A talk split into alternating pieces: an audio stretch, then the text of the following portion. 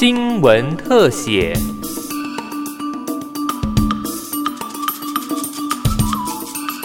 欢迎收听今天的新闻特写，我是尤柔泉。走进坐落在台北迪化街古宅中，眼前看见的是一张张慰安妇阿嬷灿烂的笑容。墙上锈蚀的铁板上刻画了数十个名字，这些名字的背后都有一段悲惨的故事。这些人就是曾在日本治理台湾时期被迫派到战事前线提供性服务的慰安妇。随着慰安妇人口凋零，台湾慰安妇阿嬷仅存两人。尽管身体还算健康，但心里的伤却迟迟等不到日本政府的道歉。说到慰安妇这个名词，在你的心理图像中，它是个什么样的概念和模样呢？早年国高中历史课本中，从只字未提到中期提到一小块，到现在的国高中历史课本中，慰安妇这段历史因为多元教材。而有了不同面貌。长期投入妇女人权工作的妇女救援基金会执行长杜英秋发现，虽然国中教科书课纲没有列入慰安妇的历史，但目前的国中教科书仍然有提到，但只短暂提到这几个字。我发现每个课本里面就出现这几个字：战争期间，部分台湾妇女被。迫充当慰安妇，成为战火下的牺牲者，很多的课本都长得一样的，就这几个字。那这几个字的情况之下的话，对孩子知不知道什么叫慰安妇，其实是不知道的。所以现在很多国中的孩子会认为说，慰安妇那是不是一个自愿性的？哦，那是不是一个从事性交易。可是大家知道，所有慰安妇其实它就是一个战争下一性奴隶。再翻开高中课纲，慰安妇这段历史也没有出现在高一的课纲中，但部分段落。散落在历史课本“战争与和平”的单元，而高二、高三的历史课本虽然有出现慰安妇的历史，但却是在加深加广的课程里。什么叫加深加广？就是分组之后，好，如果你读社会组，才会有可能会读到这个课程。可是它放在哪里？放在性别与历史的主题里面哈。那这一期它也没有完全都没有写到这一部分，好，我觉得是非常可惜的一件事情。那虽然课纲里面没写，可是我们觉得，哎，教材是那个各出版社的哈，我们可以看到高一一年级的社会教材里面其实是有的哈，是非常棒的一件事情。可是。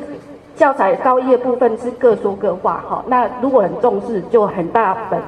历史课本中慰安妇历史的篇幅多寡，对学生来说有什么样的意义呢？杜英秋说，没有详细介绍这段历史，会影响学生们对慰安妇的认识。那我们在发现，其实很多的现在的学生，因为他们只看到慰安妇，所以他们并没有很正确的认知，甚至还有说慰安妇是自愿或是之类的哈，其实造成我们的阿妈其实很多一些伤害的部分哈。那我觉得我们有必要去做证明哈，那证明也让学生跟孩子知道是我们怎么去跟国际接轨的部分，这是很重要。钱立伟有美女更愤慨的说，这些慰安妇很多都是被骗的，因为事实上到今天仍然有人认为说，哎呀，这些慰安妇有些是自愿的。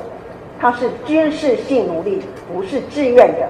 很多人可能是被骗的，他可能不见得用强盗胁迫把你硬抓走，但是很多人可能是受骗的。所以呢，当他知道的时候，他已经已经没有后路可以走了。所以呢，我们必须要去证明，他就是军事的性奴隶。那另外呢，当然我们也希望是说，对于这个课纲，我们能够让这样的一个史实历史不能够被遗忘。我们只有去正视过去的历史，才能够让它不会再重复发生。慰安妇证明运动其实可以追溯到一九九五年，当时的联合国人权委员会已经将慰安妇证明为军事性奴隶，强调这群妇女是在国家制度性暴力下的被害者。但翻开台湾现行教科书，仍然还没有接上国际人权意识，还是写着“慰安妇”这三个字。立委范云认为，伤害要被证明，才能真正被认识。因为“慰安妇”这个词真的是。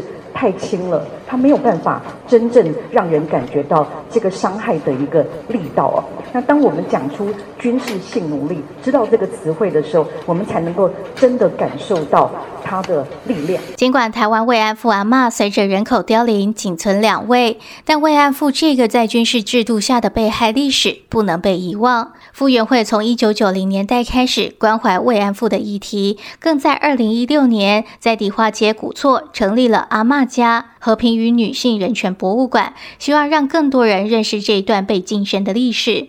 但随着疫情冲击，看展人数锐减，加上募资拮据，每个月五十万的开销实在压得基金会喘不过气来。傅园慧最后忍痛宣布，博物馆将在今年十一月短暂闭馆。闭馆的消息一传出，外界的关心纷纷涌入。文化部等政府单位开始积极介入，提供政府闲置空间，得以让博物馆重启炉灶。待明年找到适合的落脚处之后，博物馆将以崭新的面貌和大家相会。